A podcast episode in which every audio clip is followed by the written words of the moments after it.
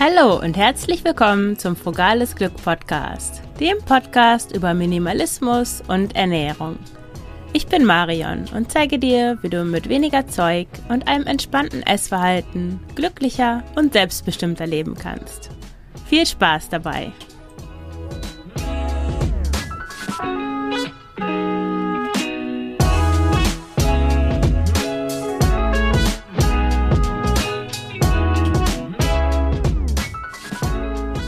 Herzlich willkommen zum zweiten Teil der Folge mit Minimalismus anfangen. Heute geht es direkt weiter im zweiten Abschnitt, nämlich mit Ausmisten anfangen. Ähm, hier möchte ich dir noch ein paar Hilfestellungen geben, die es dir leichter machen, dich von Dingen zu trennen. Ein Prinzip, das mir da sehr geholfen hat, ist digital ist besser. Ich persönlich bin eine Sammlerin. Ich habe schon als Kind alles Mögliche gesammelt, was mir nur in die Hände kam. Und ich habe ja schon von meiner Zwei-Zimmer-Wohnung erzählt, die ich während des Studiums bewohnt habe, allein. Da habe ich auch alle allerlei Dinge aufbewahrt. Am meisten Platz nahmen da meine Bücher ein, dann hatte ich auch noch Kassetten und Schallplatten. Mittlerweile ist es Gott sei Dank ganz einfach geworden, Bücher digital zu lesen und Musik auf dem Smartphone oder auf dem Computer zu hören. Mir hat der Gedanke, dass ich alle Bücher, die ich lesen möchte, immer auf meinem E-Book-Reader zur Verfügung habe, es viel leichter gemacht, meine Bücher auszusortieren. Und Alben von Bands, die ich wirklich mag, habe ich mir einfach als digitale Version gekauft. Ganz früher hatte ich sogar VHS-Kassetten. Wenn du noch eine DVD-Sammlung hast, dann hilft dir vielleicht der Gedanke, dass du die Filme online anschauen kannst, wenn du Lust dazu hast. Einen anderen Bereich zum Thema Ausbüsten möchte ich auch noch ansprechen und das ist der Bereich Erinnerungsstücke. Erinnerungsstücke, Andenken und Geerbtes sind für viele die größte Herausforderung beim Ausmisten. Ein paar alte T-Shirts auszumisten und ungenutzte Küchenkleingeräte wegzugeben, ja, das ist kein Problem. Aber wenn es dann an die Kinderzeichnungen geht, an Mit Mitbringsel aus dem ersten Urlaub zu zweit oder an den Schmuck der Großmutter, dann wird es wirklich schwierig. Ich werde auch noch eine extra Folge zu diesem Thema aufnehmen, daher möchte ich dir hier nur ein paar schnelle Tipps geben. Am einfachsten ist es natürlich gar nicht erst etwas anzunehmen oder zu kaufen, was später eine emotionale Bedeutung haben könnte. Dazu gehört dann zum Beispiel Erbstücke gar nicht erst annehmen, also wenn du die Wohnung von verstorbenen Familienmitgliedern mit ausräumst, dann am besten so wenig wie möglich mitnehmen in, in dein Zuhause oder wirklich nur besondere Stücke, die dir auch schon vorher etwas bedeutet haben. Im Urlaub am besten gar keine Andenken kaufen, außer ich kaufe da vielleicht gerne etwas zu essen, das ich dann auch zu Hause aufbrauche. Und Karten und Kinderkunstwerke bewahre ich auch nur kurz auf, also vielleicht ein paar Wochen und dann gebe ich sie ins Altpapier. Auch ähm, wenn du zu den Leuten gehörst, die Tagebücher schreiben, dann gewöhne dir auch hier an, dass du sie nach einer bestimmten Zeit vernichtest. Zum Beispiel nach einer Woche. Weil Tagebuch schreiben ist ja meistens so etwas Therapeutisches, um in dem Moment die Gedanken aus dem Kopf zu bekommen oder über die eigenen Gefühle sich Klarheit zu verschaffen. Und eigentlich braucht man das ja nach einer bestimmten Zeit gar nicht mehr. Das ist eigentlich etwas, das nur in dem Moment wirklich die Funktion erfüllt. Also ja, mach es dir zur Gewohnheit, Dinge entweder gar nicht erst anzunehmen, beziehungsweise Dinge gar nicht lange aufzubewahren. Das ist natürlich am aller einfachsten, aber was tun, wenn es schon zu spät ist und sich ja die Dinge bereits bei dir zu Hause befinden? Mir hat es da geholfen, Fotos zu machen, als ich aus angefangen habe mit dem Aussortieren. Zum Beispiel von Kleidung habe ich Fotos gemacht, Kleidung, die eine besondere Bedeutung für mich hatte oder auch Dinge aus meiner Kindheit. Eine andere gute Methode ist es, nur einen Teil aufzubewahren. Zum Beispiel von deinem Hochzeitskleid nur einen Zipfel oder eine Rüsche oder vom Kaffeeservice von deiner Oma nur eine Tasse und eine Untertasse aufzubewahren, die du dann an einen besonderen Platz stellst. Wenn du Personen mit den Gegenständen verbindest, die nicht mehr da sind, dann frage dich, ob dir die Person nicht auch ohne den Gegenstand in Erinnerung bleibt oder ohne die ganzen Gegenstände. Ich habe insgesamt von all den Dingen, die ich besessen habe, die allesamt emotional aufgeladen waren, habe ich noch eine Plätzchendose mit Andenken. Und vielleicht, ja, ich erzähle dir einfach mal, was da drin ist. Ich habe noch ein Poesiealbum. Da haben viele meiner Familienmitglieder, die bereits verstorben sind, mir Gedichte reingeschrieben. Deswegen hänge ich da sehr dran, obwohl ich das ursprünglich tatsächlich weggeworfen hatte. Meine Mutter hat es aus dem, aus dem Altpapier wieder herausgeholt, wofür ich jetzt sehr dankbar bin. Dann habe ich noch mein Kinderbesteck, das benutzt meine Tochter jetzt. Ich habe noch eine MC-Kassette mit Aufnahmen aus meiner Kindheit. Ich habe noch eine Überraschungseierfigur von meiner riesigen Sammlung, die ich als Kind hatte. Dann habe ich noch meine Lieblingspuppe, mit der auch meine Tochter jetzt spielt. Dann habe ich noch einige Andenken, die nicht aus meiner Kindheit ähm, kommen. Ich habe, als ich in Indien war, einen ganz kleinen Buddha gekauft. Der steht in meinem Schrank neben meiner, meiner Sportkleidung. Und ich habe aus Russland einen Thermosbecher mitgenommen, woraus ich immer Tee und Wasser trinke. Als Teenager war ich begeisterte Tagebuchschreiberin und ich habe im Alter zwischen, ich glaube, es war so zwölf und 15 unfassbar viele Tagebücher vollgeschrieben, mehrere tausend Seiten voll. Und ich habe die auch mit äh, mitgenommen zum Studieren in meine erst in die erste Wohnung, dann in die zweite Wohnung. Dann habe ich irgendwann mal da wieder reingesehen und es war mir so so fremd diese Person, die da schrieb, dass ich die allesamt in meinem Schnellheitsofen verbrannt habe. ich habe das nie vermisst. Ich habe nie gedacht, ach, könnte ich jetzt lesen, was ich irgendwie 1999 in mein Tagebuch geschrieben habe. Das Einzige, was ich ehrlich gesagt wirklich vermisst habe, war die Spieluhr, die ich als Kind hatte. Das war so ein Fisch und der hat ein ganz schönes Lied gesungen, das ich seitdem nie wieder gehört habe. Aber ich habe Gott sei Dank mich an meine Methode gehalten, die ich dir hier auch vorgeschlagen habe und habe den, das Lied aufgenommen. Ich spiele dir das mal kurz vor.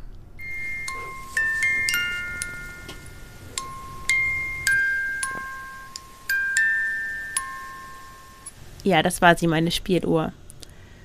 Jetzt komme ich zum dritten Teil. Wohin mit den Sachen, die du aussortiert hast? Die erste und einfachste Option ist verschenken oder spenden. Du kannst das online machen, indem du einfach auf einer der gängigen Plattformen, also bei eBay Kleinanzeigen, Facebook Marketplace oder auch auf Vinted, eine Anzeige erstellst und die auf gratis stellst oder verschenken und dann wirst du die Sachen in der Regel sehr schnell los. In größeren Städten kannst du auch einfach einen Karton an die Straße stellen, kostenlos oder gratis draufschreiben und ja, auch da sind die Sachen innerhalb von wenigen Minuten meistens weg. In kleinen Orten ist das manchmal ein bisschen kritisch, weil die Leute sich gegenseitig beobachten und sich vielleicht äh, ja etwas scheu sind, Dinge zu nehmen, die auf der Straße stehen. Mein Tipp ist äh, dann, es entweder abends rauszustellen in die Fußgängerzone, wenn es eine gibt, oder vor den Discounter. Weil wenn dann morgens oder abends noch Leute kommen, dann sind die etwas unbeobachteter und können die Dinge auch mitnehmen. Ansonsten gibt es natürlich ähm, für Altkleider einfach Altkleidercontainer. Da bin ich damals sehr viele Sachen losgeworden. Ich achte dabei allerdings immer darauf, dass die Container von einer vertrauenswürdigen Organisation betrieben werden, vom Deutschen Roten Kreuz, von der Caritas oder so einer Organisation. Für Bücher kannst du öffentliche Bücherregale nutzen.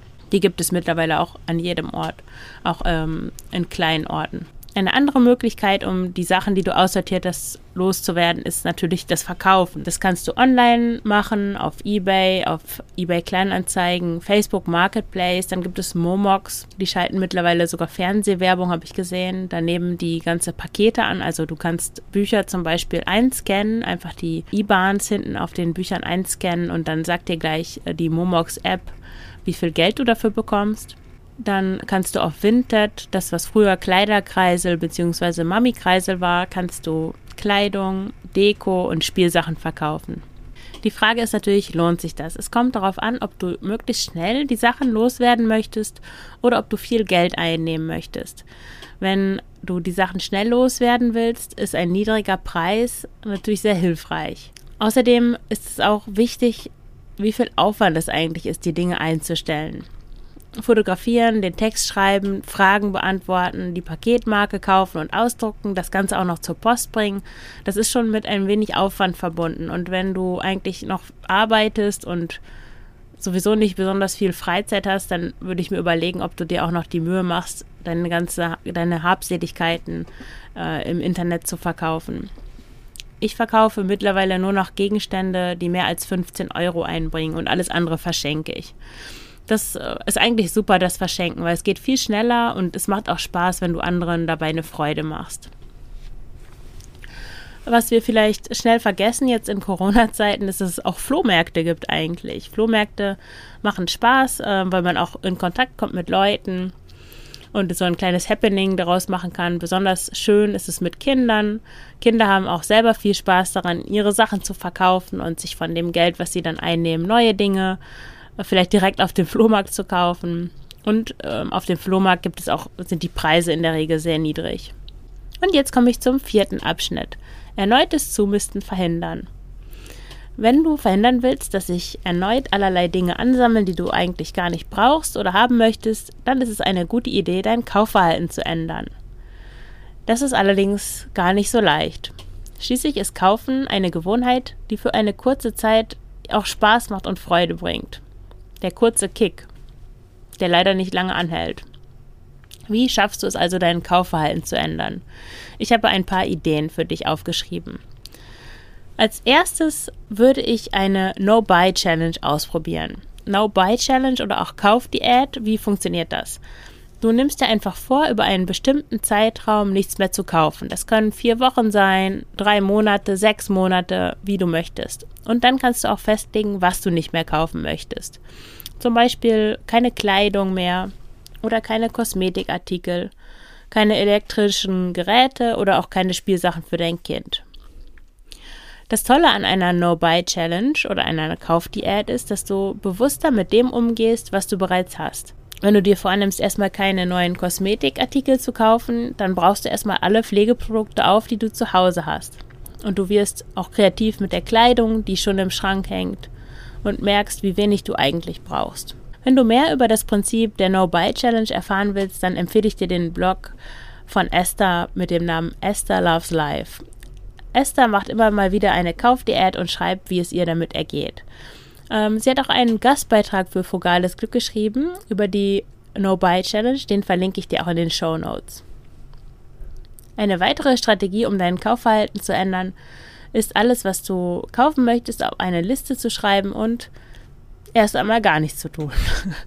Die meisten Wünsche erledigen sich so ganz von selbst. Ich habe das meiste nach einem Tag, was ich auf die Liste geschrieben habe, schon wieder vergessen.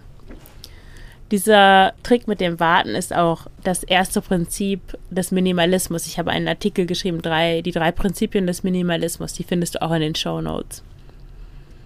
Ein weiterer Trick, um erneutes Zumisten zu vermeiden, ist, das Kaufen schwerer zu machen indem du zum Beispiel dein Amazon Prime-Abo kündigst, kündigst, falls du da ein Abo hast. Sehr wirksam ist es auch, Kauf-Apps vom Handy zu löschen. Ähm, ja, auch hier wieder Amazon, ähm, andere Kauf-Apps, Zalando, wenn du da Sachen kaufst, aber auch Gebrauchtplattformen wie Vinted oder eBay Kleinanzeigen. Denn egal, ob die Sachen gebraucht sind oder neu, gebraucht zu kaufen ist zwar nachhaltiger, aber wenn aber zu viel ist zu viel, egal ob in welchem Zustand. Ja, wenn die Apps nicht direkt auf dem Handy sind, sondern du erst über die Seite dich einloggen musst und so weiter, dann ist die Schwelle doch etwas höher, schnell mal was zu kaufen. Andere Methoden, um dein Kaufverhalten nachhaltig zu verändern, sind Leihen statt Kaufen. Du kannst natürlich Bücher leihen, das weißt du, überall gibt es Stadtbüchereien aber du kannst auch Kleidung, Werkzeug, Autos und vieles mehr kaufen. Kleidung zum Beispiel, da gibt es die Seite Räubersachen, heißt die, glaube ich. Ich verlinke das auch. Da kannst du hochwertige Markenkleidung aus Wolle und anderen Naturmaterialien für einen bestimmten Zeitraum für deine Kinder ausleihen und danach auch wieder zurückgeben. Ähm, neben Leihen ist auch Teilen eine gute Möglichkeit, um nicht alles sofort zu kaufen, wenn du etwas brauchst. Wenn Leihen und Teilen nicht möglich sind, wo du wohnst, dann ist vielleicht das Konzept der Stuff Cloud für dich interessant. Ich kenne das Prinzip oder Konzept der Stuff Cloud unter diesem Namen von Oliver, der auf frugalisten.de darüber schreibt. Ähm, und die Idee ist, Dinge, Dinge nicht als etwas zu betrachten, äh, die das für immer und ewig dir gehört, sondern als etwas, das du aus der Stuff Cloud entnimmst und einfach auch wieder dorthin zurückgibst. Die Stuff Cloud besteht aus all den Gegenständen, die auf Online- und Offline-Flohmärkten verkauft werden. Um das zu verdeutlichen, hier ein Zitat aus Olivers Blogbeitrag. Ich zitiere. Diesen Marktplatz von gebrauchten Sachen kann man sich wie eine gigantische Wolke aus Waren und Gegenständen vorstellen. Der Stuff Cloud. Benötigst du einen Gegenstand, gehst du einfach zu eBay oder auf den Flohmarkt und greifst dir aus dieser Krempelwolke heraus, was immer du gerade brauchst. Wenn du etwas nicht mehr nutzt, verkaufst du es auf umgekehrtem Wege wieder und gibst es somit wieder in die Wolke zurück. Ungenutzte Sachen liegen dadurch nicht mehr bei dir zu Hause herum, sondern für dich unsichtbar in der Cloud, wie in einem riesigen virtuellen Lagerhaus. Den Link zu dem kompletten Beitrag findest du natürlich auch in den Show Notes. Ja, und das waren sie auch schon. Meine Tipps, um mit Minimalismus anzufangen. Möchtest du noch mehr wissen zum Thema mit Minimalismus anfangen? Dann findest du auf Frugales Glück ein Starter-Set Minimalismus für Anfänger. Das kannst du dir kostenlos herunterladen. Ich verlinke die Seite ebenfalls in den Show Notes. Und jetzt interessiert mich, ob du mehr über das Ausmisten in einem bestimmten Bereich wissen willst, zum Beispiel in der Küche, im Bad oder in der Abstellkammer dann lass es mich gern in den Kommentaren zu dieser Folge wissen unter www.frugalesglück.de slash mit Minimalismus Anfang 2. Wenn dir der Podcast gefällt, abonniere ihn und schreibe eine Rezension auf iTunes. Damit hilfst du mir, noch mehr Menschen mit den Themen Minimalismus und unbeschwerte Ernährung zu erreichen. Vielen Dank und alles Gute, deine Marion.